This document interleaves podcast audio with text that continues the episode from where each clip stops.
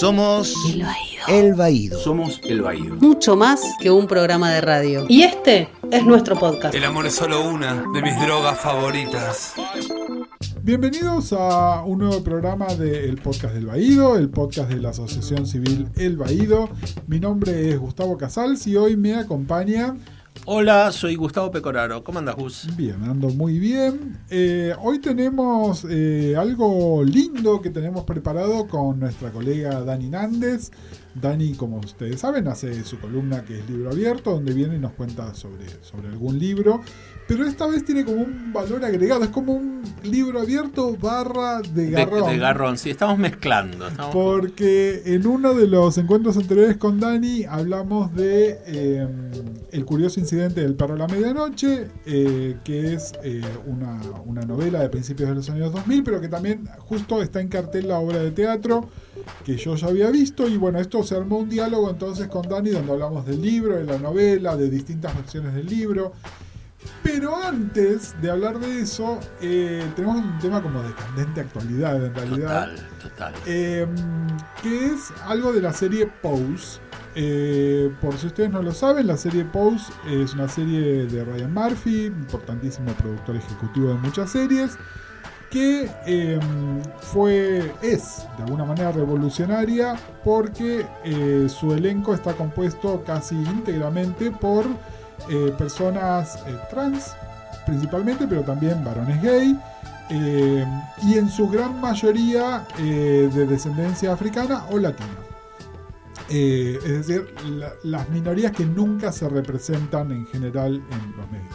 A todo esto se suma otra, otra capa de sentido que lo hace relevante para nuestro programa, que es que eh, la serie transcurre la primera temporada a fines de los 80, esta es a principios de los 90, es la época de mayor impacto de la epidemia del VIH-Sida y muchas de estas personas que están en la serie o, o están infectadas o están viviendo con eh, las consecuencias de las personas queridas eh, eh, muriéndose directamente eh, y las implicancias políticas, afectivas, sexuales, etcétera, que tiene, que tiene todo este tema. Sí, y también vos y yo somos como medio fans y tuvimos, bueno, vos tuviste un, un programa especial de la primera temporada que a los dos no nos había cerrado demasiado y bueno, ya sin adelantarnos mucho, esta nos cerró muchísimo más. Sí, eh, mira, yo cuando el, podcast, si lo quieren buscar, si buscan en, el, en, la línea de tiempo del Baído, van a encontrar unos episodios del año pasado que se llaman La categoría es.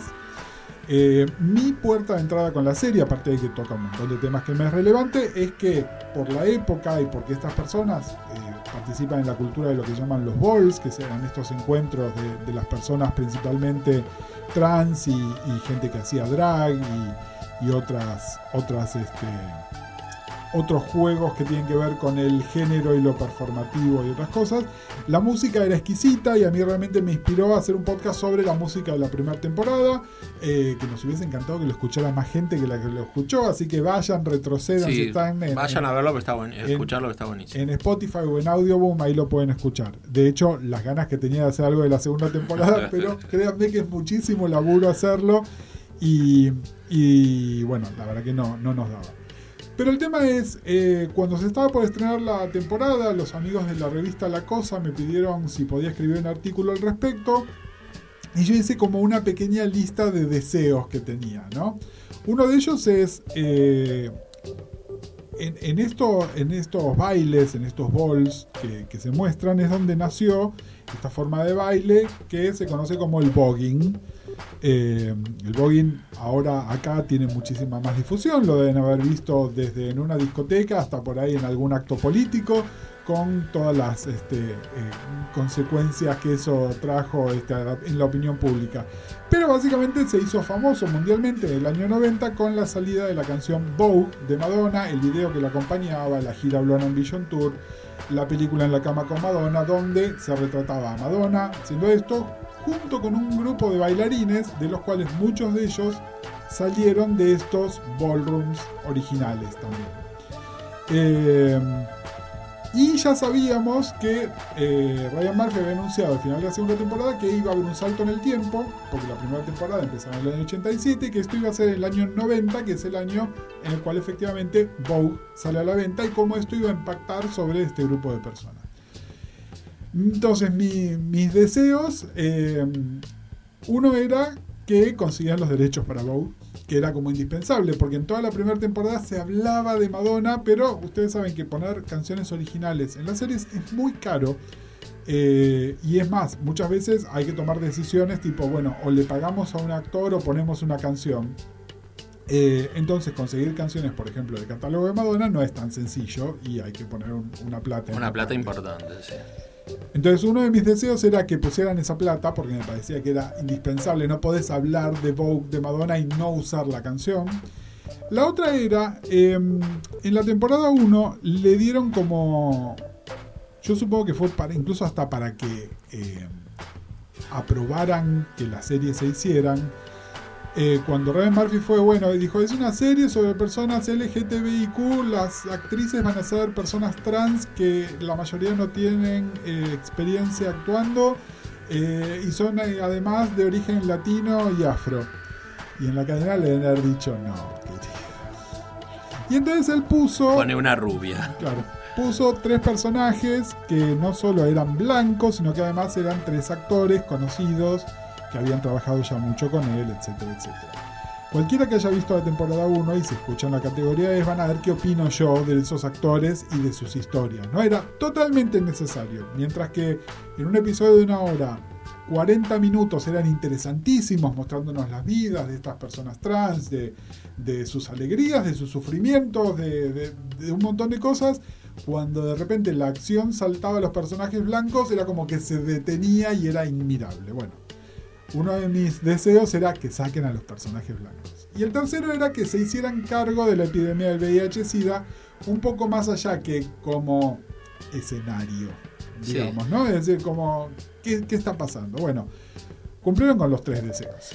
Sí, y además una de las cosas que charlamos nosotros eh, fue, va, yo siempre mirando desde un punto de vista de este, del, del entorno donde se estaba gestando o mostrando la serie, era qué va a pasar con lo político-social, qué va a pasar en esta segunda temporada, cómo van a plantear, porque era imposible esquivar hablar del VIH, hablar de el, el nacimiento de las organizaciones, de todo lo que se debatía en esos mismos espacios de ocio. Porque además toda la acción transcurre en la ciudad de Nueva York, que además es, no solo había una concentración altísima de personas LGTBIQ, y además una incidencia enorme del VIH-Sida, pero además son- es uno de los lugares que son las cunas del activismo. Totalmente. Y una cosa interesante es que, eh, que no sé si ya entramos en, en el tema de la segunda temporada, cuando hablamos de eh, muestran personas LGTBIQ, es que muestran personas LGTBIQ de un sector social Sí, muy, particularmente. muy claro. Muy, Muy claro, gente que eh, por ahí jóvenes eh, que venían de, eh, de otras ciudades a Nueva York a vivir ese espacio de libertad que pretendían en situaciones de calle. Sí, sí, muchos de ellos eh, o escapándose o porque los habían echado Exacto. y que, bueno, el- la plata que tenían era para el micro que los llevaba al centro urbano y después ahí generalmente la salida era o la prostitución o alguna versión muy en las inferiores del tráfico de drogas, pero tampoco había mucho más que podían hacer, muchos de ellos en situación de calle. Exactamente, y ahí eh, cumplía esto que por ahí acá parece como lejano, como una cosa que no se entiende o que, que parece como una fantasía, que es el personaje de las madres. Pero un poco, eh, lo- hablábamos recién, esa cosa de la madre, eh, que, que ahí en, esa, en esta serie se, se representa y es, tiene un valor simbólico muy importante, en, en otros lugares, en otras, en otras realidades también medio como que se genera, que es un poco también esto de siempre hay alguien un poco más grande que te da una mano o te enseña a... Exactamente, la madre eh, en la cultura de los ballrooms están organizados en casas, que son literalmente eso, casas, un lugar donde convivían varias personas, donde una de esas personas, generalmente una mujer trans mayor, actúa como madre de alguna manera. eh, en el sentido amplio de madre también, ¿no? Porque de alguna manera es la que da amor y la que nutre, pero también es la que disciplina. ¿no? Sí, y aconseja. Y aconseja. Eh, y entonces esto, esto es central. De hecho, el, el último episodio de la primera temporada se llama La Madre del Año. Digamos, este tema eh, eh, está muy, muy presente. Pero esto que dice Gustavo, ¿no? El, hay una, una revalorización más que de la casa en sí, del rol de la madre dentro de la casa. Eh, e incluso la dinámica entre esas madres, ¿no? Porque eh, vamos a hacer varios comentarios asumiendo que ustedes ya vieron la temporada 1. Eh, y si no la vieron, vayan, vean la temporada 1 y la 2. Y la Pero, dos, sí. este, pero, pero vale la pena. Y escuchen la categoría S. Y escuchen la categoría S. Pero de alguna manera en la temporada 1 tenemos al personaje de Blanca que se emancipa de su madre, que es Electra, y funda su propia casa. Eh, ahí queda Electra, queda como además planteada como en la primera temporada más como la villana y ahora con, con lo que algunos llaman como una especie de frenemy, ¿no? Que es como, como una amiga pero complicada. Pero hay algo muy fuerte donde, más allá de la rivalidad que pueden tener, rivalidad que además se muestra en la cancha, entre comillas, ¿no? Porque la rivalidad se muestra en el bol cuando compiten personas de ambas casas en una determinada categoría. Pero hay un reconocimiento de Electra hacia Blanca, es decir, más allá de la rivalidad, de que Blanca nunca deja de ser su hija, aunque ella sea una madre ahora también, ¿no? Eh, que que hay, hay un sentido de continuidad en, en- esta relación de madre de hijas, es decir, si una madre hizo un buen trabajo, cualquiera de sus hijas podría ser madre también. Es un poco ese el mensaje que está implícito. Sí, y en la segunda temporada se desarrolla mucho más esto. Aparecen otras madres, otros personajes que eh, otras casas y eh, creo que hay una reivindicación. Le, le decimos madre sin decir no somos matriarcales o no sé qué, o estamos eh, valorizando el rol maternal y con, con todo esto oh, hablando de una normalidad. No, lo que decimos es había alguien que cuidaba de esas pendejas y esos pendejos que necesitaban ayuda. Y no era el Estado, no era una organización, eran personas, como dijiste vos, Gus, en general mujeres trans mayores que ya venían hace un tiempo, que no tenían lujos, pero que compartían lo que tenían. Y ese rol a mí me parece que es una cosa de lo, de lo más lindo que se ve en esta segunda temporada de Pose. Sí. A mí eh, hay un detalle que es de la serie en general que me gusta mucho además, que me parece que es muy honesta, que es que plantea eh, dos cosas con mucha candidez y donde si hay juicio moral, es juicio moral de los personajes pero no de la serie, que es el tema del trabajo sexual y el tema del uso y tráfico de drogas. Es una realidad que no podías hablar de estas comunidades y no hablar de trabajo sexual, y no hablar de consumo de drogas, y no hablar de compra y venta de drogas. Y la serie es muy clara Tranca. en ese Sí, sentido. y tranca, no es eh, No, no, y tenés por un condenada lado, ni... no, no, y tenés eh, desde el personaje de Angel que sigue ejerciendo el trabajo sexual hasta que tiene una oportunidad de hacer una cosa distinta, el personaje de Blanca que lo rechaza, digamos, sería lo más parecido a un abolicionista por ahí si querés. El personaje de Electra, que de alguna manera hasta tiene que volver a recurrir al trabajo sexual, digamos, como varias conversaciones Mm. concurrentes. Eh, y después con el tema de- del, del consumo, de nuevo, Blanca que por ahí es un poco más puritana, entonces eh, reprueba de, de- de que alguno de sus hijos esté consumiendo drogas o lo tenga, o que venda, porque el personaje de Papi, de hecho, al Le principio mandamos es- un beso a papi. le mandamos un beso a Papi. Eh, Sí, que además tiene una regla en la casa que no permite ni que consuman ni que vendan. Exactamente, pero a lo que voy es que eh, no, es la, no es una postura de serie, no nos está bajando una línea, sino que está diciendo, estas personas, que son diversas, tienen posturas diversas con respecto a este tema. La postura que sí tiene la serie es, yo te lo voy a mostrar, desde el punto de vista de los personajes, pero yo te lo voy a mostrar. Me parece, me parece refrescante de alguna manera, ¿no? Porque si no sería una versión lavada de los hechos. Y a ver, sí quiero que quede algo claro y que no sé si vos coincidís conmigo. La serie no deja de ser un cuento de hadas, ¿no? Es decir, a nuestros personajes todos les sale bien, de hecho te diría que demasiado bien, ¿no? Es decir, en, en- en una serie más realista, la mitad de estos personajes est- estarían muertos. ¿no? Sí, coincido con vos y además porque era la duda que nos, ah, que por lo menos yo tenía, que creo que la compartimos, eh, en algún momento lo charlamos, de que era demasiado edulcorada, ¿no? Que por momentos, ¿qué iba a pasar en la segunda temporada? Pero claro, y ya entrando de lleno en lo que pasó en la segunda temporada, el primer capítulo de la segunda temporada es un capítulo netamente político. Total. Es un capítulo que eh, podría estar al- a la altura de un documental de ACTAP sobre ACTAP o un capítulo que podría estar a la altura de, no sé, eh, un, un- un documental sobre la cuestión de, eh, por ejemplo, cómo sobrevivir a una plaga. Sí. O sea, muestran la cuestión del VIH, el VIH-Sida en ese momento, Sí, con sí. toda la crudeza, y muestra cómo es la reacción de este grupo de personas y, cómo se, la necesidad de organizarse. Y como mucha de esta gente eh, ya tenía alguna experiencia organizacional, pero muchos lo hacen espontáneamente justamente por lo apremiante de la situación. ¿no? Y me parece que en eso es muy claro, porque si no también es como medio fácil eh, ver al activismo con unos anteojos 2019, ¿no? Donde hay gente que incluso se forma en política y que son cuadros y que todo después... Mm. No, pero acá era una respuesta inmediata, urgente a una problemática que estaba sucediendo. Era, era ¿qué hago para, para vivir mi próximo día? Exacto. Eh, ¿qué- ¿O qué, qué- qué podemos hacer para vivir mi próximo día?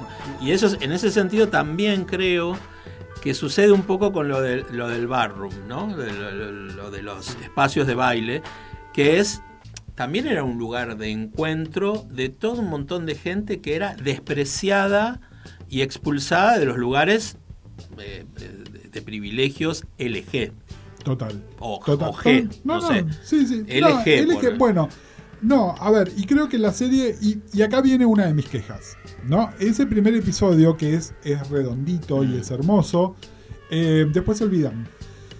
¿No? En ese episodio, personajes que incluso tienen cero intención de dedicarse al activismo o de ser políticamente más activos, en ese episodio lo hacen y después la serie se olvida de todo eso hasta cuando se hace el cabaret, pero de todas maneras el cabaret ya sus orígenes lo habíamos visto Ya lo habíamos en la visto temporada el 1, así que tampoco es. Y entonces la serie me parece que tira varias cosas que son de este estilo donde te las presentan, te las presentan muy bien y después te las abandonan. Eh, además, en, en concreto, la serie lo que hace es tomar muchos hechos, cosas que pasaron en la vida real y hacer una versión más o menos romantizada o donde ponen de protagonistas a los protagonistas de la serie en lugar de a las personas que realmente lo hicieron. En esta temporada hay tres cosas, o cuatro en realidad, lo que pasa es que una es como más meta. Una es la, eh, el- la demostración en la Catedral de San Patricio. Esto fue un grupo de personas de ACTAP que hicieron un- lo- el primero de los que llaman Die-In, ¿no? que es hacerse los muertos dentro de la Catedral de San Patri- Patricio. Esto sucedió. Los invito en HBO, hay dos documentales maravillosos. Uno es sobre los orígenes de ACTAP y otro es eh, sobre la vida de Larry Kramer. En ambos se muestran escenas de esto porque además está filmado. Eh, Gustavo en un momento me había dicho que me parece que usan imágenes documentales. que- no. no. están recreadas. Bueno, recreadas sí, bueno, impecable. impec- bueno, hay una que yo creía que en una que ellos ya están en el suelo, me pareció que había que me, habían mechado, pero bueno, está No, súper no, bien no, es lograda. una recreación genial. Después hay otra de las cosas que toman es la leyenda urbana sobre eh, Dorian Corey. Dorian Corey, a ver, imposible, si no vieron Pose, primero tienen que ver el documental Paris is Burning. Este documental está en Netflix, es decir, no tienen excusa para no verlo. Es maravilloso, es un documental filmado en el año 87, pero que salió en el año 90, eh, de una directora que se llama Jenny Livingston, que de alguna manera fue a documentar estas vidas. Es decir, la serie está claramente inspirada en Paris is Burning. En Paris is Burning, además, es uno de los lugares donde la cultura mainstream se entera de algunas cosas del vocabulario que utilizaban las personas trans y las drags en esa época. Uno de ellos es el concepto de shade, ¿no? Eh, que ustedes ahora, lo, si están en Twitter, lo deben ver por todos lados, que es esta, este comentario velado, ¿no? Este, bueno, la explicación de shade, la mejor que hay, que si buscan en YouTube explicación shade, les va a aparecer un clip donde aparece una mujer trans que se llama Dorian Corey explicando lo que es Shade, ¿no? Que es, básicamente es yo no te digo, no te tengo que decir que estás gorda porque vos ya lo sabes. Claro, es como dejar muda. Exactamente. o lacia. Bueno, la, la, este, el mito sobre Dorian Corry es que en el momento en el que estaba filmando eso, en el cajón, un cajón de, De ropa, un baúl. equipaje, en el baúl de ropa que estaba al lado, tenía guardado un cadáver. Eh, de hecho, Dorian Corry terminó sus días en la cárcel porque le encontraron culpable de haber matado a una persona. bla, bla, bla. Pero, digamos, el mito es ese, que habían hecho algo con el cadáver para que estuviese... Bueno, acá adaptan esa historia para que uno de los personajes haga eso en un punto que hasta es medio de farsa. Total. ¿no? total. Que, que la serie tiene estas cosas también que requieren, por un lado, suspensión del descreimiento y por otro lado, estar dispuestos a reírse de cosas que tal vez no son para reírse, ¿no? Que básicamente está bien. Acá nadie mata a nadie, eh, digamos, ¿no? sería lo que es un, un homicidio culposo, ¿no? Es, Yo, antes que enumeres los otros dos puntos, porque esto a mí me parece que es importantísimo. Porque a mí me parece que la serie lo que está, lo que, lo, que hace es unir de alguna manera con este lenguaje las diversas generaciones. ¿No? Por ahí nosotros, como somos más grandes, putos viejos, sabemos de qué estamos hablando. Pero la- los pibes más jóvenes, las pibas más jóvenes, cuando eh, si escuchan esto, si ven el documental, tienen la intención de, bueno, ¿qué? Ah, ocurrió todo esto, a ver cómo puedo llegar a, saber un poco más de esto. Hay una cosa de didáctica en el fondo, por más que se plantee, como vos decís, medio fantasiosamente o medio... eh, es verdad, hay cosas que son como, mm, qué raro esto del cajón, ¿no? Que hay que buscar un poco más eh, eh, el sentido de por qué eso ocurre lo que ocurre. Y después, bueno, toda la historia de Angel siendo modelo es la historia de una modelo que efectivamente, ahora no recuerdo el nombre, pero una modelo que efectivamente había logrado, entre comillas, pasar y tuvo bastante éxito. De hecho, había hecho una campaña de productos para el pelo. Eh, pero cuando el público en general se enteró que era una, una persona trans, su carrera se fue al tacho. Esto está, de nuevo, glamorizado y romantizado en toda la historia del personaje de Angel. Y después está toda la historia de estos bailarines que estaban haciendo una cosa super underground que de repente tuvieron la oportunidad de brillar, algunos de ellos bailando con Madonna, otros de ellos bailando con Malcolm McLaren, que para los que no- se acuerdan, vayan a YouTube, busquen Malcolm McLaren, Deep in Vogue, y van a ver, esta canción es... eh, se, se adelantó a Madonna, pero unos días. Unos días, es decir, son claramente dos versiones del mismo fenómeno, pero de algún... Pero bueno, estas cosas están ahí, ¿no? Y son las historias de cómo eh, en algunos casos a estos chicos les cambió la vida, eh, cómo le cambió la vida a los chicos, pero no a las chicas o los chiques, es decir, a los que eran varones hegemónicos les dio la oportunidad de trascender y trabajar como bailarines, a las personas trans eh, y a, cualquiera que se presentara de manera no binaria o que estuviese desafiando al género de alguna manera, no iba a ser así. Eh, pero bueno, esto, esto está como tematizado, esto no es tan una anécdota, mientras que las otras tres cosas, sí, son como muy puntuales, ¿no? La, carrera de modelo, la anécdota del cadáver de Dodian Corey y la toma de la Catedral de San Patricio. Yo te quería. Te voy a hacer una pregunta, así que te voy a interrogar.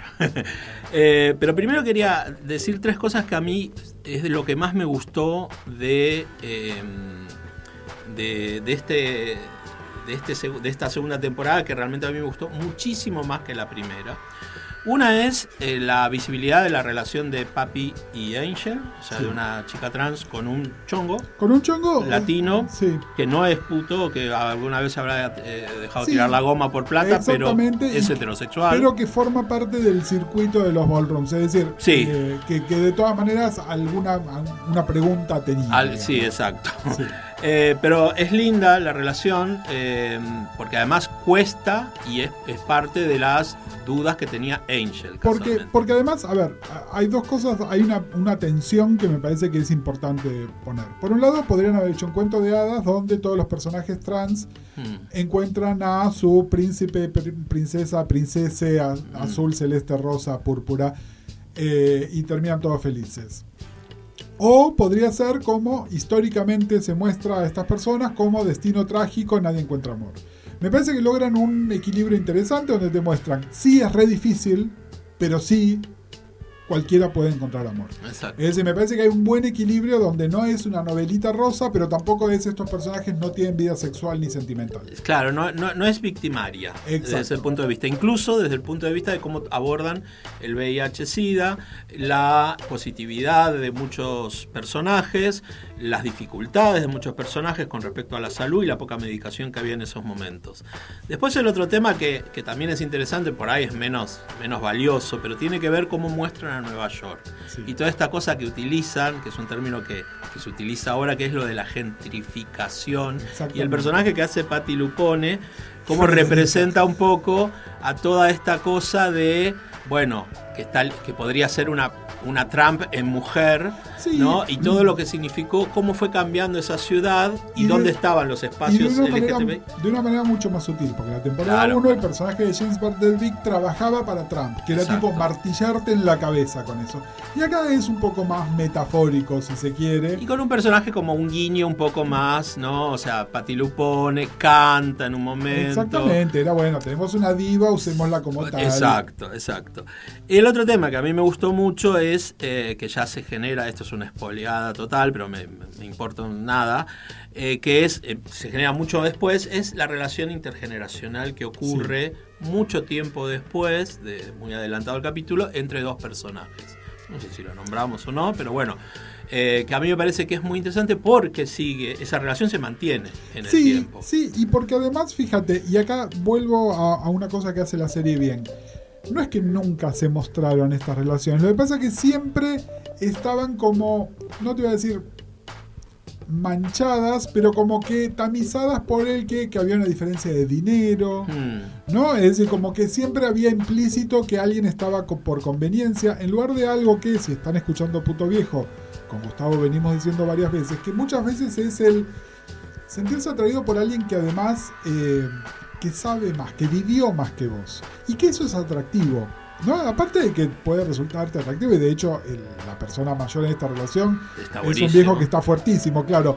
Pero a lo que voy es eh, que ¿No donde- te parece, Gus, que en ese sentido los dos personajes han jugado con una cosa como de iguales desde en, en diferentes épocas, ¿no? Porque los dos son, bueno, son afrodescendientes, los dos tienen, eh, están viviendo con VIH, los dos están muy solos, ¿no? Hay como un hay como una cosa ahí que además de la didáctica marica que hablamos, pero también hay como una cosa de jugar con, con de, eso, ¿no? de encuentro. Y, y son- Sí, exacto. Fíjate que son dos personajes además que en general tienen barreras muy altas. ¿No? Es decir, que, que por distintos motivos, que de hecho en algún momento se hacen un poco más explícitos, pero que tienen que ver con cierto aprendizaje que tenemos que desaprender de cómo se expresa la masculinidad, y esto es eh, erigiendo paredes y no dejando ni expresar ni recibir sentimientos. Ambos personajes tienen algo parecido, ¿no? Mm. En la relación previa que vimos del más joven era así, y después el personaje mayor lo dice abiertamente. A mí de chico me enseñaron que estas cosas no las tenía que expresar, las tenía que tener guardadas. Entonces, de alguna manera, me parece que eso los une también y es, es un poco más sutil. Porque, a ver, vos tenés un punto más. No, eh, solo- sí, porque te quiero hacer la pregunta, pero en ese se- siguiendo tu razonamiento, me parece con esto de que nosotros volvemos a reivindicar el rol de la madre y de las casas y no sé qué, hay una crítica muy dura y muy clara a la familia tradicional. Ah, total. A la salvaje familia tradicional que expulsa a los niños y las niñas y las niñas de sus casas, repudiándolos, sean gays, sean lesbianas, sean unas personas trans. Y desde ese sentido hay una reivindicación de las familias De Eh, familia elegida. De, elegida. Como, como dice Mr. Moppin, de la familia lógica, en lugar de la familia biológica. No, absolutamente. En ese sentido me parece que es, eh, creo que es lo, lo mejor que deja la serie. Mm. ¿Por qué? Porque si bien esta temporada me parece que es mucho mejor que la temporada 1, a mí hay cosas que me siguen sin cerrar. Eh, la temporada 1 eran solamente 8 episodios, estas son 10, podrían haber sido 8 igual. Hay un momento en el cual la serie empieza a hacer agua en el medio. Sí, sí, sí. Eh, hay, la muerte de un personaje. Ese episodio es medio divisivo, hay gente que le gusta muchísimo, otros que no tanto, pero le dedican un episodio completo a eso y después el que sigue son como las secuelas de eso, después está el episodio de la playa, que si bien te muestran algo que es interesante, divertido y real, ¿no? qué pasa con el cuerpo de las mujeres trans expuestos en un lugar público de esa manera. Sí, que es medio ficticio. Muy por- glamorizado. Porque eso no hubiese ocurrido. no hubiese ocurrido de 90. esa manera. Eh, Pero bueno, es como también una venganza, Claro, ¿no? pero, pero me lo podías mostrar en 10 minutos Sí. y no en un episodio entero. Claro, y además esto de que el personaje, bueno, Candy, que, se- eh, que se muere, después cobra un protagonismo que no tuvo cuando estaba viva. Totalmente, que tiene que ver, y este es otro tema que no cambió de una temporada a la otra. Eh, en general, estas personas trans que eligieron son, son algunas más bellas, otras menos, eh, tienen buena presencia televisiva, pero en general son muy malos actores, actrices, etc. ¿no? Salvo aquellos que tienen alguna experiencia teatral previa, como el caso de MJ Rodríguez, que es Blanca, de Billy Porter, que es Preitel. En general, los demás le falta. ¿Qué pasa? Angélica Ross, que es la actriz que hace de Candy, es la mejor de todas y de hecho ahora va a ser protagonista de una serie nueva de Ryan Murphy. De hecho, creo que la sacaron de una serie para que se pudiese ir a filmar A la otra. ensayar la serie. otra. sí. Entonces, ¿qué pasa? Cuando de repente en un elenco donde nadie puede ni decir la mesa está servida, te es una que más o menos se las ingenia, bueno, era maximizar también su presencia Sí, de alguna manera. Y acaba mi pregunta, porque me la dejas picando. Se conocieron las nominaciones de los Emmy. Sí, Eh, Pose está nominada como Mejor mejor, serie mejor casting sí. y está nominado Billy Porter. Y está nominado Y Billy no hay Porter. ninguna actriz trans nominada. ¿Vos qué opinás? Mira, me encantaría ser políticamente correcto. Por otro lado, te puedo decir que son horribles. Son horribles, en serio. Zafa eh, MG Rodríguez. Angel Rodríguez y hasta ahí no más. Y hasta ahí no más. Después. Y Candy, por supuesto. Y Candy. Después, Angel, eh, India Moore es hermosa, pero que sea modelo. Y después el colmo de los colmos es Dominic Jackson, No, sí. que hace de, de Electra. A ver, obviamente uno, si lo toma como un personaje de comedia, claro, Sí, si, uno, si uno la ve como John Collins en Dinastía, Claro, sí. la puede tomar. Pero fíjense, la haciendo de una villana abierta y caricaturizada, Patti Lupone, fíjense la diferencia de registro. Una sabe que está haciendo un personaje teatral que es más grande que la vida. La otra es alguien que no, que no sabe actuar, que, No, que no. encima no, no sabe ni... ni- La adoramos, la No, no. amamos. Y, y en esta temporada además el personaje es hasta más querible que antes. Pero claramente no tiene... Entonces me parece muy bien que reconozcan el casting porque es súper meritorio. Eh, pero las actuaciones no. Sí me parece, y acá hubiese sido realmente lo groundbreaking, que de hecho ya lo es porque exista, la serie en su primera temporada tenía una serie de consultores que se fueron transformando en guionistas de las series. Una de ellas es Janet Mock. Janet Mock, si no lo saben, es una activista, escritora trans, una persona, eh, les diría que es la persona trans con más poder en los Estados Unidos en este momento. Hoy aún más. Bueno, Janet Mock y Our Lady G, Our Lady J, que son dos mujeres trans, eran consultoras y ahora son guionistas del programa. Y eso no solo. Janet Mock dirigió más de la mitad de la segunda temporada. Sí, y también el casting, o sea, perdón, el casting, el reparto aumentó en muchas mujeres trans Totalmente. eh, o, o Sí. personas trans que están trabajando, Pero a lo, pero que voy, a lo que voy, Gus, es cualquiera castea mujeres trans, pero darle el guion y la dirección Sí, a una sí, mujer trans, bueno. Mock además ha hecho tan buen trabajo que acaba de firmar un contrato de muchísima plata con Netflix para hacer sus propias producciones. Por eso les digo, en este momento, de la misma manera que el hombre gay más poderoso del mundo, después del presidente de Apple, es Ryan Murphy, bueno, la mujer trans con más poder en el mundo en este momento es Janet Mock, que es una mujer trans negra. Hablando de eso eh, y del contenido político-social tan importante que ha tenido esta segunda temporada, un gran acierto los carteles del final, siempre de alguna Son, referente, Su- alguna suelen, ser una, activista. suelen ser una cita de Exacto. algún activista o alguna persona contemporánea de los personajes, muchos de ellos acompañados con una foto de algo que después vimos reproducido en la serie, como por ejemplo la toma de la Catedral de San Patricio. Eh, sí, sí, porque además da, da un contexto histórico. Y, de nuevo, mira, el otro día estaba escuchando el podcast de Tomás Lorenzo. Tomás Lorenzo son dos comentaristas de moda eh, abiertamente gays, que además este, eh, están muy metidos en todo el tema de, comentar eh, drag race y otras cosas. Y tienen nuestra edad. Y están medio cínicos también con el programa de maneras parecidas a las nuestras. Pero ellos lo que decían es, pero si uno va a la hora que se emite el programa al social media y ve lo que están comentando los chicos más jóvenes, esa es la verdad. Y ahí está el tema. Nosotros por ahí no somos la audiencia natural del programa, sino los chicos mucho más jóvenes. Y al margen de todo esto, si yo más de joven hubiese tenido un programa como Pose, muerto, es decir, probablemente ahora estaría, estaría dragueando acá O por haciendo la calle ballroom, México. ballroom. Exactamente. Pero decir, en me ese sentido está bueno. de- no, claro. En ese sentido, o sea, nosotros tenemos una visión de, ah, sí, bueno, Madonna, no sé qué, va, va, pero volvemos a lo mismo, ¿no? Lo de- eh, o sea, estamos hablando de cosas que ocurrieron en, los- en el 90, 80 y pico, 90. Estamos en el 2019, casi 2020. Qué importante para un montón de gente, jóvenes, que están buscando su identidad, su orientación sexual, su espacio social, sus costumbres y demás, que tengan este, este backup. No, No, absolutamente. o sea, este backup buenísimo que además está, eh, lo pueden bajar, yo lo, eh, o sea, se puede, si quien pueda verlo en directo lo puede ver en directo, o sea, digo, está ahí. Es casi una biblioteca de saberes. Exactamente, y, y de nuevo, a ver, si ustedes me están escuchando acá, saben, yo tengo otro podcast que es parte de la red del Baído, que se llama La Podcast, donde hacemos análisis de series. En general yo trato de, además, eh, yo hay un montón de series que veo porque me gustan, pero después no las comento porque el comentario que tendría que hacer no sería positivo. Y en general me parece que Post tiene mejores intenciones que ser buena televisión. En realidad es eso. Igual el crecimiento de entre temporada y temporada 2 fue exponencial. Sigue sin ser buena televisión, a eso voy.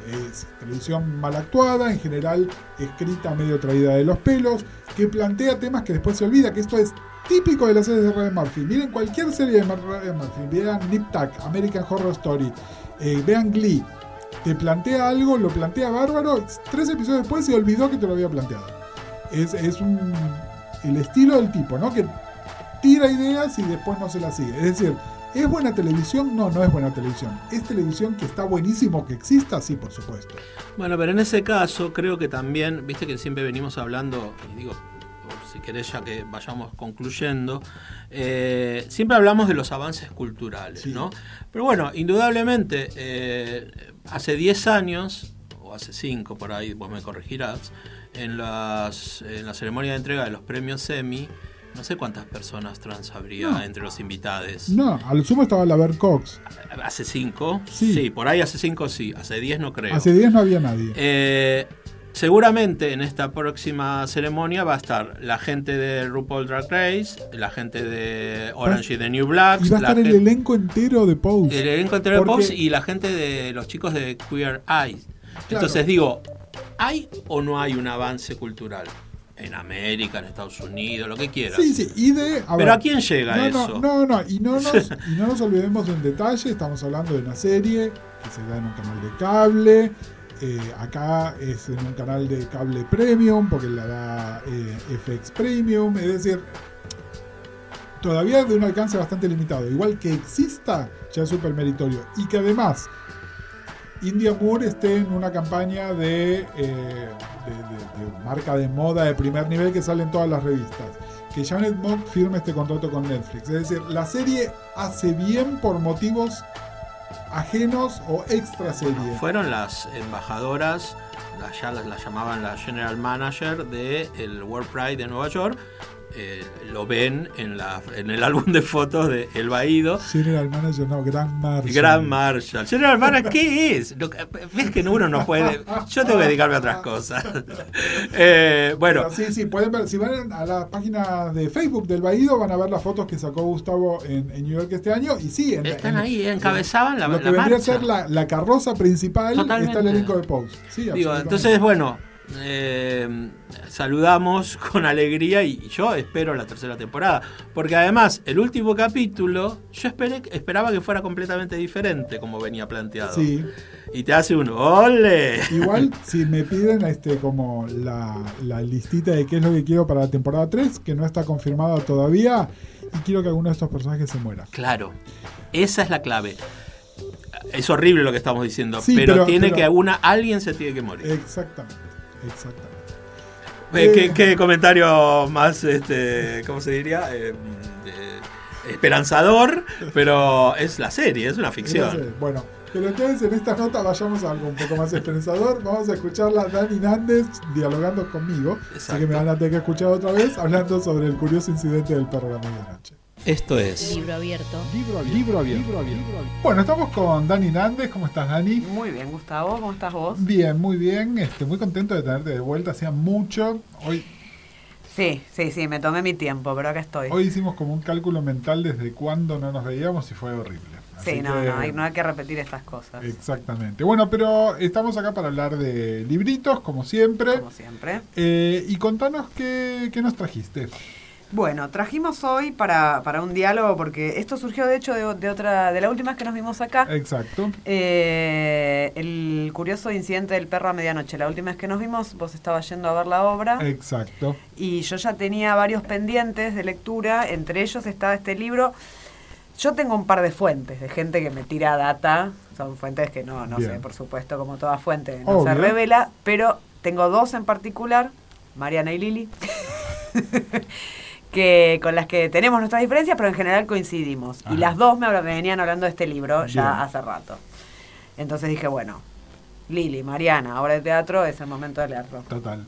Eh, ¿Fuiste a ver la obra también o leíste el libro? No fui a ver la obra, No por eso quiero que me cuentes porque me da mucha intriga que Bien. hicieron con este libro para esa Dale, obra. entonces empecemos hablando un toque del libro y después te cuento cómo se traduce esto en la obra. Yo eh, estaba viendo, tenés una edición relativamente nueva que sí, que es de este acá. año, sale, siempre salió publicado por Salamandra, La edición original eh, vendió muy, muy bien. muy bien y además es lo que decíamos un poco fuera de micrófono, que además de ser un bestseller es un long seller, porque es un libro que durante muchos años fue medio un boca a boca. Ajá.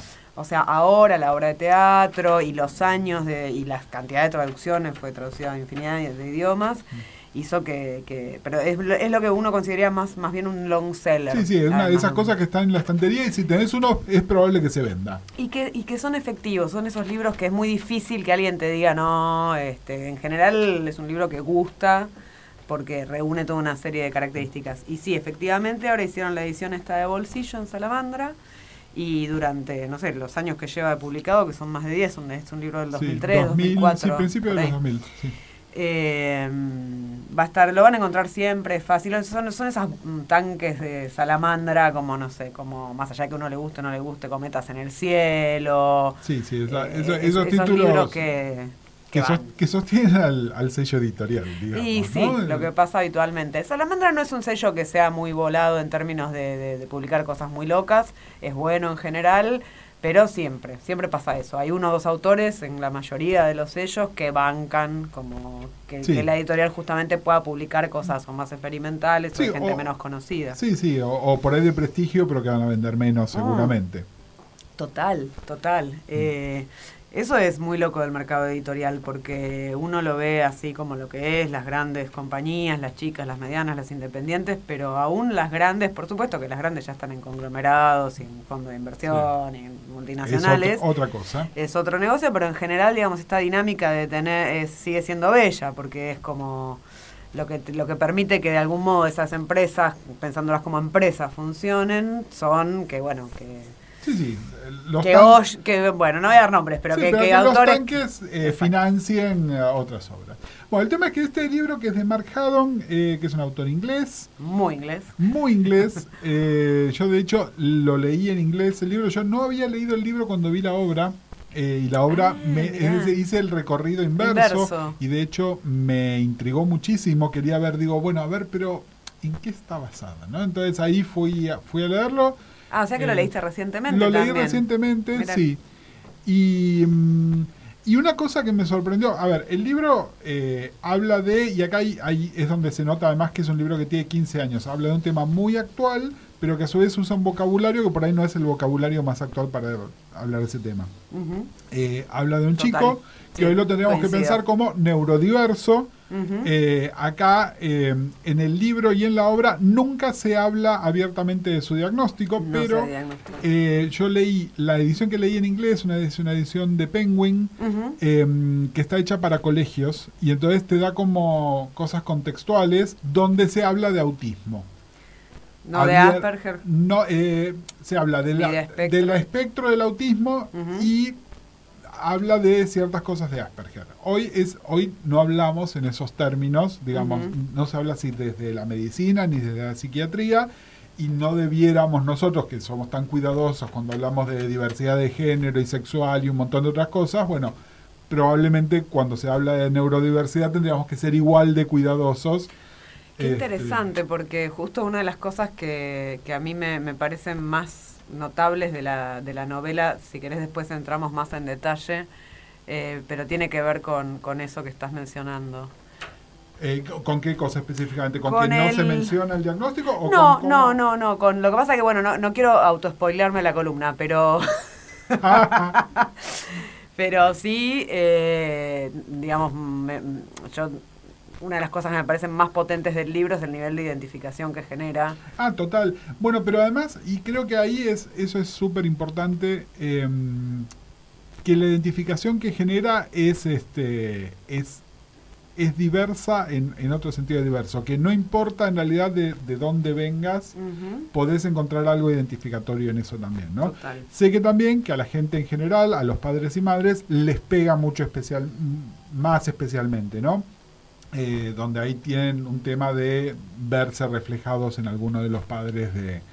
de Bueno, yo creo que igual nos estamos, estamos haciendo como mucho metalenguaje. está- Voy a- está bien. contemos No, no, un poquito eh, más. Está bien, está bien.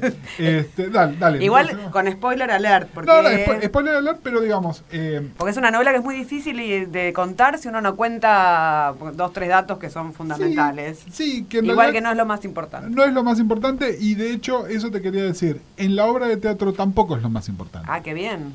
Es decir, la, la obra, igual- al igual que el libro, creo que eh, apunta más a lo formal y lo efectivo que a- al, al argumento en sí. Es decir, el, argumento es como una anécdota para formalmente jugar con ciertas cosas y lo que vos decís, que vos con los personajes logres una relación, una empatía y, y sientas cosas y te hagas preguntas, porque además me parece que Total. el libro, el gran mérito que tiene es que más allá de que te guste o no te guste, te deja curioso.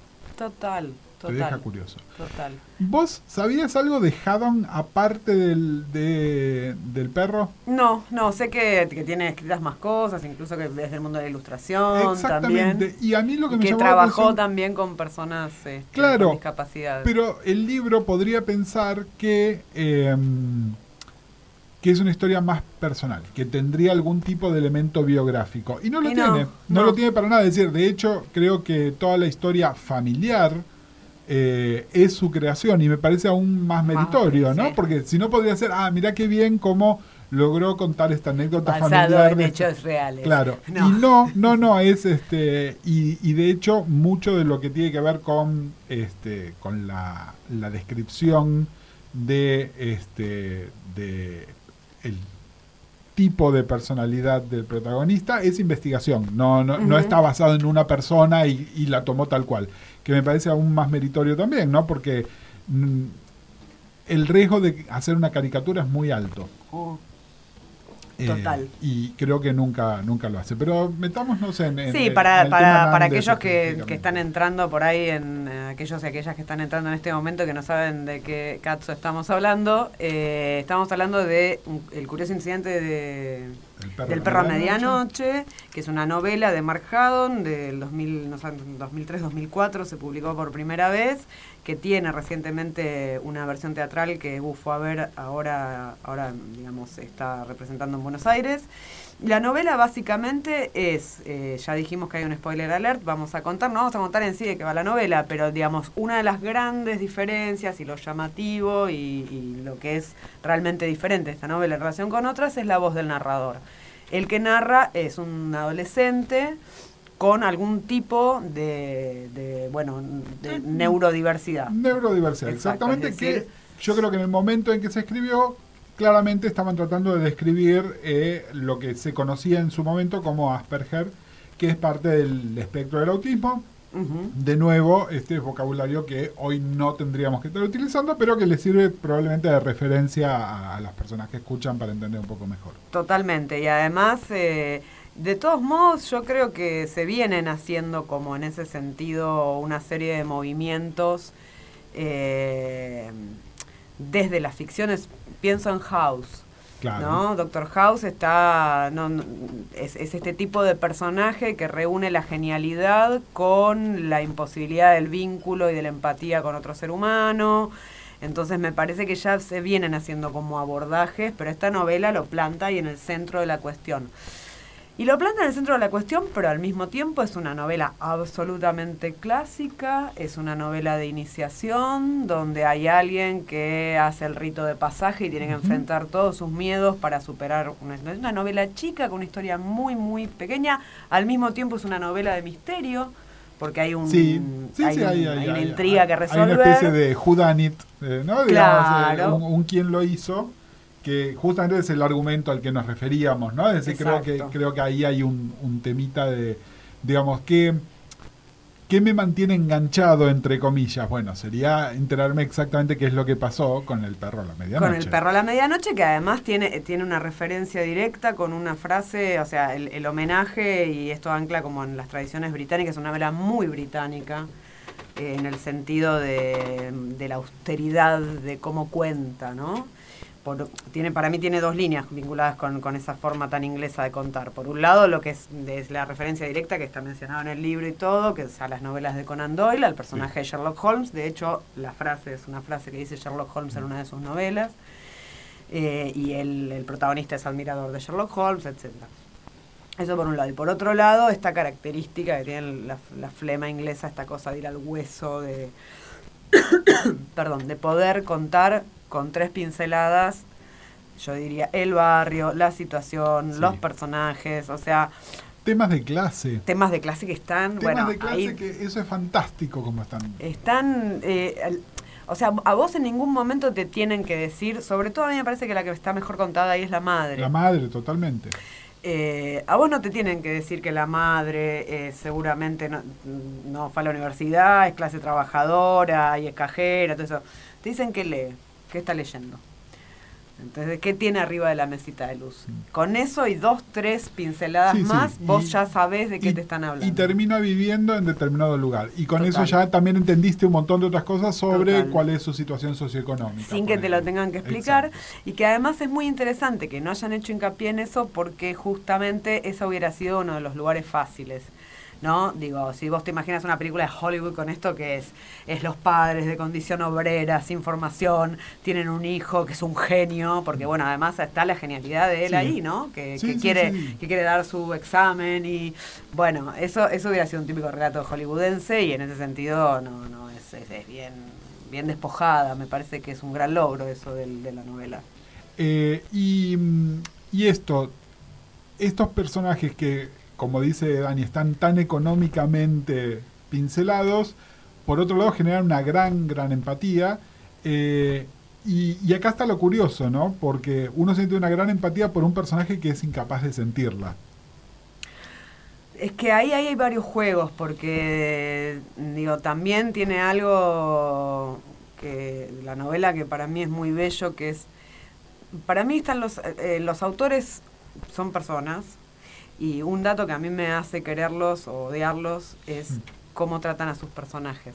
Porque vos podés estar describiendo un monstruo, pero el tema es cómo lo describís.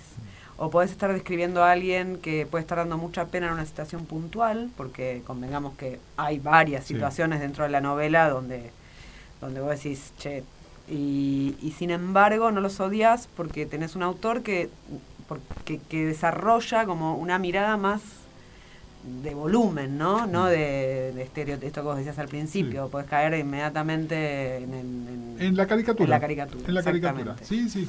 Eh, el libro, además, eh, tiene una serie de, de recursos. Justamente, Ah, hablamos de que Haddon es ilustrador. eh, es un libro eh, que sin, sin ni siquiera si llegara a ser un libro ilustrado, pero es un libro que utiliza la ilustración mm, como para, Totalmente, para marcar ciertos, ciertos puntos, ¿no? Porque eh, no, no se imaginen que hay, una, que hay una página de texto y una ilustrada, ¿no? Lejos está de eso. Pero en ciertos lugares puntuales hay ilustraciones que, es más, suelen estar referidas en el texto, ¿no? Es, este, que en algunos casos incluso son dibujos del protagonista tratando de describir algo puntual que es lo que está pasando Total, es, eh, eh, hay dos cosas del libro que impresionan a nivel formal, ni bien arrancás, que una es cuando, eh, la numeración de los capítulos, ¿no?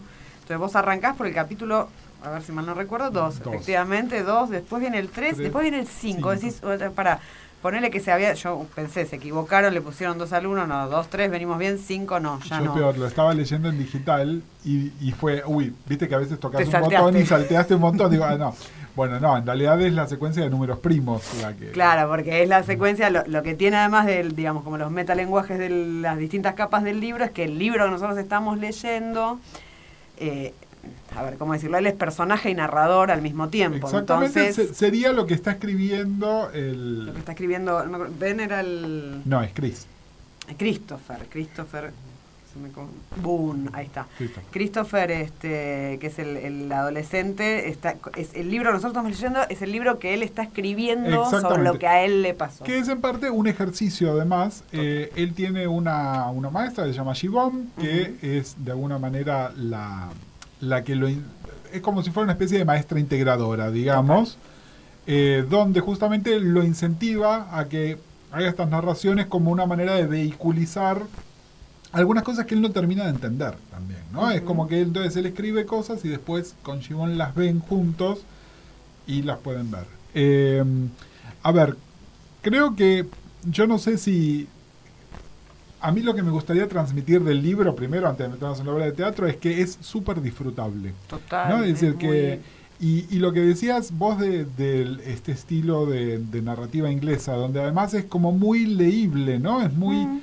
Eh, muy accesible, pero no piensen por accesible simple o simplista. No, al contrario, es que ahí está el gran logro, es poder llegar a un público masivo porque tu obra es comprensible, pero donde estás metiendo capas y capas y capas de sentido. Eh, así que nada, me parece súper disfrutable y eh, la obra de teatro es una apuesta que se hizo primero en el hemisferio norte, que juega, eh, a ver, en realidad lo que hace es contar la misma historia que el libro, donde una de las claves es a quién castean como Christopher. Ajá. porque es muy complicado hacerlo y de hecho yo les digo, eh, el, el trabajo del actor que lo está haciendo acá, a mí los primeros cinco minutos de la obra me costó muchísimo entrar, porque, porque uno no termina de entender ¿Qué está qué es lo que está haciendo. Y una vez que entras en el lenguaje, que es un poco lo que te pasa con la novela también, una vez que entendés, ah, bueno, así es como él narra las cosas, así es como él las ve, ya estás, ya estás adentro del dispositivo y, y ya, no listo, necesitas saber más nada, ¿no? Es decir, hay esos cinco minutos de ajuste hasta que entendés qué es lo que está pasando. Sí, que por ahí son necesarios de todos modos, porque si no, no entras nunca. Exactamente. La película lo que tiene es, eh, aparte de una serie de recursos visuales, que ahora te voy a decir, lo que introduce es, el personaje de Shibon es mucho más importante y hay grandes partes que están narradas por Shibon en off, Ajá. como si ella estuviese leyendo lo que El escribe libro que escribe. Exactamente. Entonces, hacer una mezcla de cosas eh, y esto permite además eh, explicar saltos en el tiempo, cambios, Claro. cambios de lugar, etcétera, etcétera, etcétera. Eh, que también cuesta un, un momento, está muy bien, eh, hay un recurso muy lindo con Shibon que no es que está en off, en off, sino que está en el escenario y está en distintos lugares y por ahí el escenario está oscuro, así ella tiene una luz que ilumina el libro que está leyendo, como para que uno se dé una idea de que además ella está leyendo el texto, ¿no? Como que hay una referencia constante a que ella está leyendo lo que escribió, lo que escribió Christopher. Y está hecho en, en- el escenario está dispuesto como si fuera una caja Ajá. en tres dimensiones, donde hay una mezcla de tres tecnologías. Hay una mezcla de proyecciones, hay una, una escenografía clásica de cartón, digamos. Más proyecciones, eh, más eh, y cosas hechas con LED. Ajá. Entonces, esto de repente es de día, de repente es de noche, de repente es una estación de tren muy ocupada, eh, de repente es la casa que, donde Christopher vive con el padre, o el jardín de una vecina, o otras cosas, pero tampoco nunca apela al realismo la Ok. escenografía, sino que con a la manera de los dibujos que están en el libro. Con con- tres líneas se y de hecho, dónde parte de la gracia, el complemento de leer el libro y ver la obra de teatro es que mucho de, la, de las cosas que uno ve en esa pantalla son los dibujos del libro Ah, traducidos al formato de la pantalla. Bien. Este, después es muy, muy fiel. Te diría que está un poquitito más ampliado el rol que tiene la madre eh, como ¿no? En, en la primera mitad de la obra es muy intensiva en el personaje del padre, la segunda es más intensivo el rol de la madre, Madre. siempre con Christopher en el medio. Eh, y, y tiene, nada, es, aparte de que la anécdota del libro es la misma y lo que te cuenta la empatía es la misma, técnicamente lo que hace es maravilloso. Logra, es- son esas, esas obras que te resultan totalmente inmersivas, donde lo que estás viendo y lo que estás escuchando, entonces no es simplemente, ah, bueno, está bien actuada, o el texto es muy bueno y lo demás. No, te arma un, Hay un un- mundo. Uno está dentro de esa misma caja, ese recurso de caja que ellos utilizan, uno está dentro de esa caja. Está ahí con ellos. Eh, y mm, nada, es una experiencia que además, a ver, yo tengo, tengo amigos que la habían visto en el exterior, en, esto hace unos 5 años se dio en Broadway con mucho éxito. Eh, y me decían, bueno, pero lo, hic- lo hicieron como afuera, ¿no? Como diciendo, bueno, el- el- la inversión de producción que hay afuera. Y le digo, mirá, yo vi un espectáculo acá, es en el Teatro Maipo, en Buenos Aires, donde la verdad me pareció que era una, una producción muy bien hecha y muy importante. Y la fueron a ver y dijeron, no, es igual. Es Ah, decir, eh, obviamente es una producción cara, pero donde es muy importante además eh, la elección de los actores y especialmente la elección del actor. El actor que hace acá de Christopher es un chico que es debutante, Wow. eh, probablemente más grande que este chico, es un chico que debe tener 20 y algo de años, pero que da el aspecto juvenil, así que compramos completamente que es un adolescente. Eh, yo tengo, esto es como un, como un paréntesis, ¿no? Eh, lamentablemente, por una mezcla de, de temas legales y la naturaleza de la producción teatral, en general en los escenarios vemos pocos chicos y adolescentes, en papeles donde no podés poner un adulto sin romper el Sí, el efecto de credibilidad, ¿no? Total. Eh, y entonces acá creo que lo resolvieron muy bien. Bien. Creo que está muy muy bien resuelto. Eh, en otras producciones son chicos más jóvenes.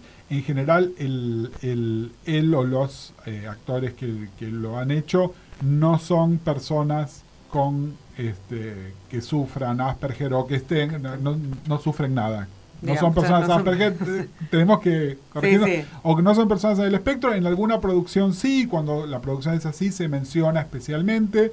De hecho, la obra eh, tiene como un, un- un descargo en el programa, no es apta para personas en el espectro porque tiene efectos de iluminación y de sonido, Que dan cuenta Es- de cómo eso se... pero que pueden este, afectar a las personas que están en la audiencia. ¿no? De hecho, de vez en cuando, no sé si acá en Argentina, sé que con otras obras sí lo están haciendo, se hacen funciones especiales para que puedan ir personas que están en el espectro y disfrutarlas sin verse afectadas porque ciertos efectos del uso del sonido pueden estar, este, pueden ser... eh, causarles una sobrecarga sensorial, ¿no? Que está muy, muy bien descrita eh, en, en el libro y en la obra un poquitito menos cuando él de tiene estación. exactamente en la estación de tren.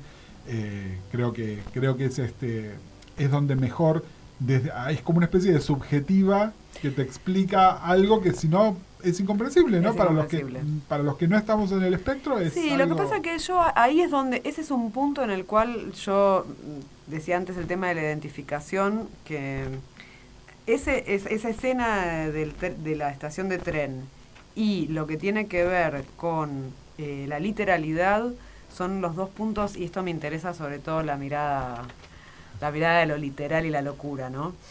Eh, un- hay quienes definen la locura, más allá del caso este... de- la carencia del pensamiento metafórico. Exacto. Sí. Eh, entonces, en eso y en la escena de la estación, por otros motivos, es donde yo decía, bueno, pero ¿cuánto de, de nosotros como seres humanos, cuando hacemos el pasaje de la adolescencia a la adultez, no está ese trauma también de que el mundo que vos creías que era de un modo resulta que es de otro y que tiene un montón de capas y que tiene gente que dice una cosa pero hace otra? Ese sufrimiento, sí, del, del paso al, de ser un, un niño a ser un adolescente, a ser un joven, donde el mundo no es lo que parecía. Ahí me parece un punto súper interesante. Bueno, mira, mi definición eh, hoy de salud mental, eh, y esto es la definición Gustavo Casals, ¿eh? no está en ningún libro, tiene que ver con la flexibilidad. Y entonces sí, todos transitamos esto, pero lo que prevalece es nuestra capacidad de adaptarnos, eh, de, de aprender, adaptar, reconvertir y seguir adelante. Eh, y creo que acá, donde aparecería lo diferente, ya no diría lo patológico, en el caso del- de que fuera efectivamente la locura, que tampoco tendríamos que llamarla locura, sí sería lo patológico, pero en este caso lo diferente es justamente la incapacidad de esa adaptación. O una adaptación que es mucho más lenta, pero mucho más lenta en el sentido de que lo que a, un- a otra persona le toma días le toma años, ¿no? Es decir, eh, está totalmente descomprimida en el tiempo de una manera eh, de una manera imposible, porque además, ¿no? Si todavía este, vos estás tratando de, de incorporar algo de hace cinco años, en Sí, sí, socialmente. malas es- condiciones vas a estar de, incorporar algo reciente, ¿no? Eh, creo, creo que es eso. Eh, igual es muy interesante lo que decís, porque también es cierto, cuando ahora te dicen, ¿por qué antes no había personas en el espectro? No, siempre hubo, lo que pasa es que las consideraban locas. Claro, o quién de nosotros, digamos que se supone que no estábamos en el espectro, ponele, porque es la definición Ponele, que vos sí. decís, yo ahí es donde para mí es súper eh, interesante la novela, donde, donde, donde te das cuenta que, que hay un montón, digo, la escena de la estación, perdón, vamos a hacer una explicación. Sí. Hay un momento donde este chico llega a la estación de tren, Eh, se- se- a ver, por cosas que pasan se escapa solo. Él, eh, hay cosas que solamente puede hacer en un ámbito muy restringido y siempre acompañado. Por cuestiones del argumento, él se va y se ve enfrentado a una estación de, de trenes de... como si llegara a Constitución. acá, Exactamente, una, una estación clave de esas que son este, centrales de una, de una gran metrópolis, exactamente. Eh, y bueno, hay una descripción muy clara y muy subjetiva de qué es lo que le hace esto a él. La cantidad de ¿no? estímulos que recibe. Y yo esto lo pensaba en este sentido. ¿Será? Porque me, me sentí muy cercana a Christopher. Porque. eh, a vos. eh, bueno, de- después hablamos de esos temitas. Pero lo que digo es: cuando vos lográs abstraerte por un segundo de. No sé. Te fuiste una semana. Yo viste que soy mucho, muy de irme al medio de la nada. Que me gusta esa cosa de. Sí. Volvés a Buenos Aires y así como volvés, te meten en Constitución o te meten y digo, hay no, estamos sobreadaptados también. ¿no? Exactamente. Eh, o sea, no, me parece que, A que ver, sea bueno vivir realidad, también así. mira, a mí me gustan mucho eh, las ficciones y las fantasías que juegan con las personas desplazadas en el tiempo, especialmente cuando traen a alguien del pasado a la actualidad, ¿no? Y, y siempre te das cuenta que están bien escritas cuando lo que apuntan es a eso, ¿no? Es a no maravillarse con algo Con lo tecnología, sino, el pánico que les da el ruido, la sobrecarga de imágenes, la cantidad de gente, ¿no? Porque además es eso. eh, todo el tiempo estamos viendo las caras de... ¿Hablamos vos y yo del número Dunbar en algún momento? No. Mm, esa la podemos dejar para la próxima. Bueno, queda, que- queda. Bueno, a ver, abrochamos al perro y estamos hablando del perro. ¿Viste? Vamos, Somos vamos, gente vamos con cierta coherencia. Este, pero volviendo a lo que decías de a lo que hablábamos del pensamiento literal, ¿no? Este, de hecho, es, es algo que está muy, muy, muy explícito, muy literal en el libro eh, y en la obra de teatro también. Eh, en otro momento eso era sinónimo de locura y automáticamente esa persona no se le pensaba, no se la pensaba neurodiferente. Eh, si eran chicos, se los consideraba que era un retardado y que necesitaba estar en una institución, y si era un adulto, era un loco y también tenía que estar en una institución. O sufrido por las personas que lo rodeaban. Nada más. Hoy en día, parte de un buen diagnóstico diferencial es descartar estas cosas. Es esta persona es totalmente literal porque no tiene el- herramientas neurológicas para hacerlo o porque se le rompió algo, Algo. ¿no? Que, que son cosas diferentes. Y en general, y esto te lo digo de una manera medio como amateur, pero que como regla, si esta persona históricamente nunca tuvo un tema de literalidad y de repente lo empieza a tener, o acaba de tener una CB, o, o- o está, o está teniendo un desencadenamiento psicótico. Mientras que las personas neurodiferentes probablemente toda su vida fueron Tuvieron así. eso. Entonces, eh, cualquier persona que los rodee puede dar cuenta de no. Yo conozco a Chris y Chris siempre fue así, te explico qué es lo que tiene y generalmente además alguien se puede hacer cargo, ¿no? Es decir, aparecen terceros que toman como una especie de, de tutela sobre lo que está pasando. Bien. Este, nada, me parece que eh, en general de todos los libros que hablamos es porque los estamos recomendando. Total, no vamos a hablar de libros que no nos interesan, para eso Pero sí me, parece, me pasa, no sé si te pasa a vos también, cuando uno es un lector un poco más maduro, a veces uno lee cosas muy complejas y las naturaliza y no son recomendables para todo el mundo. no, es verdad.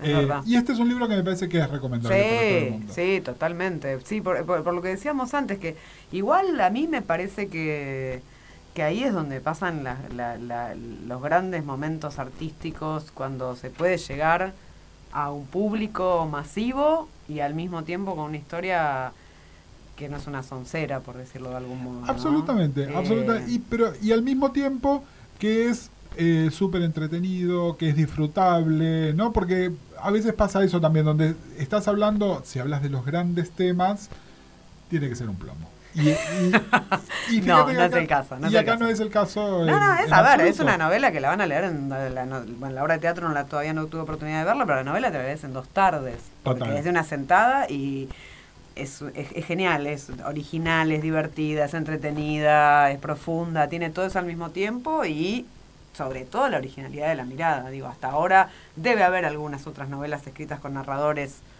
digamos, particulares, pero yo hace tiempo que no me cruzaba con... Esto además fue un mega bestseller cuando salió, así que deben haber salido Sí. imitadores también. Eh. Nunca escuchamos de los imitadores, seguramente no le llegan ni a los talones. Seguramente. Bueno, muchísimas gracias Dani. Gracias a ti.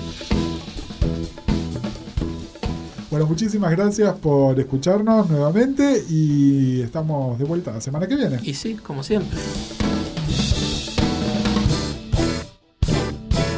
El Baído Podcast es parte de la red de podcast de El Baído.